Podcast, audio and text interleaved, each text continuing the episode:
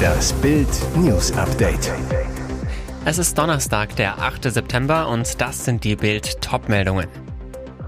Bäckeraufstand gegen Habecks Energiemurks. RB Leipzig verkündet Rose-Unterschrift. Frontalcrash, zwei Tote, sieben Verletzte. Auto lenkt bei Hannover in Gegenverkehr. Die Frage von Talkmasterin Sandra Maischberger war denkbar einfach. Rechnen Sie mit einer Insolvenzwelle am Ende des Winters? Doch Blackout-Minister Robert Habeck antwortete beim ARD-Talk mit einem Stammelauftritt. Die Empörung ist groß. Der Zentralverband des deutschen Bäckerhandwerks schießt nun in einem Brandbrief scharf gegen den Wirtschaftsminister. Dort heißt es, wir sind nicht BMW oder Mercedes, die in einer Finanzkrise die Produktion drosseln oder einstellen und den Kunden auf einen späteren Auslieferungstermin vertrösten können. Brotessen wird nicht im Februar nachgeholt. Bäcker Klartext. Den Bäcker wird es dann nicht mehr geben, denn er wird tatsächlich insolvent, weil laufende Kosten weiter die Kassen leeren und nach über zwei Jahren Corona auch kein Puffer vorhanden ist. Der Bäcker um die Ecke, das Kulturgut Brot in der Auslage droht, zugunsten von Supermarktbroten auszusterben. Denn eine Schließung treibt den Kunden zu den Industriebroten aus dem Supermarkt. Der lokale Bäcker samt seiner Brotkultur verschwindet. Was Bild bereits am Mittwoch angekündigt hat, ist seit Donnerstagvormittag offiziell. Marco Rose ist neuer Leipzig-Trainer. Nur einen Tag nachdem Domenico Tedesco bei RB gefeuert wurde, übernimmt der gebürtige Leipziger und unterschreibt einen Vertrag bis 2024. Leipzig hat seinen Wunschtrainer mit Red Bull-Vergangenheit, zweimal Meister und einmal Pokalsieg mit Salzburg. Doch den erwartet jetzt ein echter Knallstart. Am Samstag gegen Dortmund, seinen Ex-Club bis zum Mai. Mit dem BVB hatte Rose zweimal gegen Leipzig verloren. Der BVB trennte sich am Saisonende von ihm. Rose kassierte 5 Millionen Euro Abfindung. Am Mittwoch bei Real Madrid, dem Titelverteidiger in der Champions League, Hertha geht es nicht. Am Samstag nächste Woche in Gladbach seinen nächsten Ex-Club. Dort hatte er 2021 aufgehört, wegen seines Wechsels nach Dortmund und viele enttäuschte Fans hinterlassen. Roses Auftrag in Leipzig, attraktiven Offensivfußball spielen lassen und den Club schnell wieder Richtung Champions League Plätze bringen. Nach der Auftaktpleite gegen Donetsk braucht RB kommenden Mittwoch bei Real zudem ein Erfolgserlebnis, um nicht schon frühzeitig das Achtelfinale abzuhaken. Der Unfallort gleicht einem Trümmerfeld. Glas, Plastik und Metallteile liegen verstreut auf der Fahrbahn. Ein silberner VW Golf steckt schrottreif verkeilt in einem schwarzen Mercedes GLS. Auf der Bundesstraße 217 bei Ronnenberg-Wezen bei Hannover sind am Mittwochabend gegen 19.30 Uhr die beiden Autos mit hoher Geschwindigkeit ineinander gekracht. Zwei Personen kamen ums Leben, sieben weitere Personen wurden bei dem Unfall teils schwer verletzt, zwei von ihnen lebensgefährlich. Was war passiert? Nach ersten Erkenntnissen war der Mercedes-Geländewagen von Ronnenberg kommend in Richtung Wezen unterwegs. Nahe des Ortseingangs von Wezen kam ihnen aus bislang ungeklärter Ursache ein VW Golf auf der Gegenfahrbahn entgegen. Die Folge? Der Golf, der mit vier Insassen besetzt war, und der SUV, in dem fünf Personen saßen, krachten frontal zusammen. Die Wucht des Aufpralls war so heftig, dass die beiden Autos komplett zerstört wurden. Ersten Angaben zufolge handele es sich bei den beiden Toten um Mitfahrer aus dem Golf im Alter zwischen 17 und 19 Jahren. Nähere Angaben konnte die Polizei zunächst nicht machen. Was für eine kuriose Familiensituation. In Brasilien hat eine Frau Zwillinge von verschiedenen Vätern zur Welt gebracht. Was sich im ersten Moment absurd anhört, ist in ihrem Fall medizinisch bestätigt. Die 19-Jährige ließ einen Vaterschaftstest machen, da sie am Zeugungstag mit zwei verschiedenen Männern Sex hatte. Sie holte sich eine DNA-Probe von dem Sexualpartner, den sie für wahrscheinlicher hielt. Dann die große Überraschung, der Test war nur für das eine Baby positiv. Die nachgereichte DNA-Probe des zweiten Mannes bestätigte, beide sind der biologische Vater von je einem der Kinder.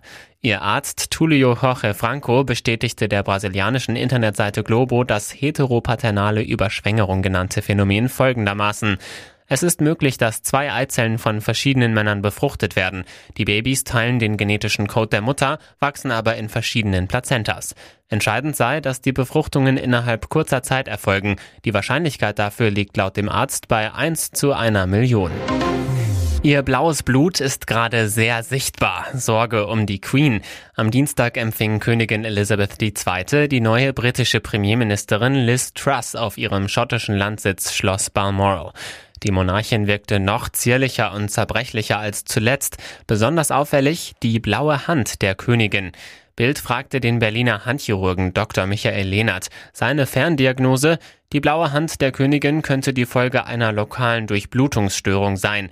Denkbar ist auch ein Hämatom, also ein Bluterguss nach einer Infusion. Ein Foto der bläulichen Hand der Königin gibt's zu sehen auf bild.de. Bleibt zu hoffen, dass sie sich schnell wieder erholt. Und jetzt weitere wichtige Meldungen des Tages vom Bild Newsdesk. Die Polizei hat bei einem Einsatz in Leipzig am Mittwoch einen Mann erschossen. Wie die Beamten am Abend erklärten, soll es gegen 16 Uhr zu einer bedrohlichen Lage in einer Wohnung im Stadtteil Paunsdorf gekommen sein. Durch die eingesetzten Polizeibeamten kam es zur Schusswaffenanwendung, in dessen Folge ein 36-Jähriger zunächst schwer verletzt wurde, sagte eine Sprecherin. Später sei er im Krankenhaus schließlich verstorben. Laut Polizei sollte die Wohnung des Mannes durchsucht werden, da er im Verdacht stand, am Mittwoch einen Supermarkt überfallen zu haben. Es sollten Beweismittel wie etwa Diebesgut sichergestellt werden. Doch der Beschuldigte wehrte sich offenbar vehement gegen die richterliche Anordnung und drehte durch. Dann fiel mindestens ein Schuss. Die Behörden ermitteln nun intern zu den Umständen des eskalierten Einsatzes. Betroffen sind davon auch die eingesetzten Beamten, wie es in solchen Fällen üblich ist. Aufgrund der laufenden Ermittlungen will sich die Polizei bisher nicht weiter äußern. Berlin drohen im Frühjahr zwei Wahltermine. Es könnte sein, dass Berliner im Frühjahr an zwei Tagen an die Urne gerufen werden, getrennt nach Nachwahlen für Abgeordnetenhaus bzw. Bezirke und Bundestag. Theoretisch könnte das sein, bestätigt Lisa Jani, Sprecherin des Verfassungsgerichtshofs. Der Grund, über die teilweise Wiederholung der Bundestagswahl entscheidet der Bundestag im Oktober. Innerhalb von 60 Tagen können Betroffene dagegen beim Bundesverfassungsgericht in Karlsruhe Beschwerde einlegen. Der Zeitpunkt des Urteils ist offen. Über die Berliner Abgeordnetenhauswahl entscheidet dagegen gleich das Berliner Verfassungsgericht, vermutlich im Dezember. Dann muss innerhalb von 90 Tagen gewählt werden, also wohl im März. Der Berliner FDP-Chef Christoph Meyer. Ich würde getrennte Termine für falsch halten, aber es könnte tatsächlich sein, dass die Bundestagswahl später stattfindet.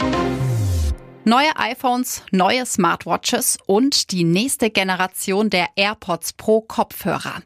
Apple hat auf seiner wichtigsten Produktpräsentation des Jahres mehr als ein halbes Dutzend neue Geräte vorgestellt. Die spannendste Neuheit, das iPhone 14 Pro, das Apple in zwei verschiedenen Varianten mit 6,1 Zoll und als Max-Version mit 6,7 Zoll Bilddiagonale auf den Markt bringt. Bild konnte es schon ausprobieren. Vor allem die neue Anordnung der Selfie-Kamera und der Sensoren für die Gesichtserkennung Face ID bereiteten richtig Spaß. Anstatt durch eine markante Kerbe am oberen Bildschirmrand schauen Kamera und Sensoren durch zwei Öffnungen im Display, die kaum wahrnehmbar sind, weil Apple sie mit einem cleveren Bildschirmtrick in eine neue Funktion integriert. Wenn zum Beispiel ein Anruf eingeht, Musik spielt oder die Lautstärke geändert wird, erscheint eine Statusanzeige am oberen Bildrand, in der die Löcher verschwinden. Apple nennt es die Dynamic Island. Bislang ließ sich die nur mit Apples mitgelieferten Apps wie dem Musikplayer ausprobieren. Bild erfuhr jedoch, dass auch Apps von Drittanbietern ihre Hinweise und Funktionen in dem Inselbereich einblenden können. So wird man dort künftig Nachrichten aus dem Messenger, Navi-Hinweise oder Fußballergebnisse sehen können. Hier ist das Bild News Update. Und das ist heute auch noch hörenswert. Frühjahr 2020, Corona, Hamsterkäufe. Deutschland balgt sich um die letzte Rolle Toilettenpapier. Herbst 2022, ausgerechnet Hersteller Dino Hakle meldet Insolvenz an. 225 Mitarbeiter, 80 Millionen Euro Umsatz, 94 Jahre Tradition aus Düsseldorf. Auf den Hamsterboom folgte die Nachfragedelle. Logisch. Das gehortete Zeug musste ja erstmal verbraucht werden. Und dann ließ Putin auch noch die Gaspreise explodieren. 60 Gigawattstunden Gas braucht Hakle pro Jahr, dazu 40 Gigawattstunden Strom. Hauptsächlich zur Dampferzeugung, so viel wie 33.000 Haushalte. Kaum eine Chance, die gestiegenen Produktionskosten über höhere Preise weiterzureichen. Doch all das muss nicht das Ende für Hakle sein. Die Gehälter sind durch das Insolvenzverfahren bis November gesichert. Seit Putin gar kein Gas mehr liefert, verflüchtigt sich auch die Panik am Markt. Ab jetzt wird's nicht mehr schlimmer. Nach einem Preissprung am Montag gab der Gaspreis Dienstag leicht nach. Nun braucht Hakle einen langen Atem, wie wir Kinder damals auf dem Plumpsklo. Putins Lästerattacke gegen den Westen. Kreml-Tyrann hält Rede voller Lügen und Behauptungen.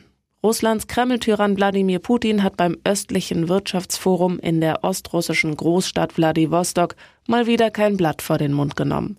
Wir werden kein Gas, kein Öl, keine Kohle, kein Heizöl liefern. Wir werden gar nichts liefern, sagte Putin in Bezug auf die westlichen Sanktionen gegen sein Land und angekündigte Preisobergrenzen bei Gas und Öl. Die Pläne der G7-Staaten, Preisobergrenzen für Öl und Gas einzuführen, bezeichnete er als dumm und sagte, sie würden die europäischen Volkswirtschaften nur weiter destabilisieren. Gleichzeitig drohte Kreml-Despot Putin in seiner irren Rede voller Lügen auch damit, dass Russland aus den bestehenden Lieferverträgen aussteigen würde, wenn die Obergrenzen in Kraft treten. Der Kreml-Tyrann drohte dem Westen noch einmal, wir werden überhaupt nichts mehr liefern, wenn es unseren Interessen widerspricht. Weitere spannende Nachrichten, Interviews, Live-Schalten und Hintergründe hört ihr mit Bild TV Audio. Unser Fernsehsignal gibt es als Stream zum Hören über TuneIn und die TuneIn-App auf mehr als 200 Plattformen, Smart Speakern und vernetzten Geräten.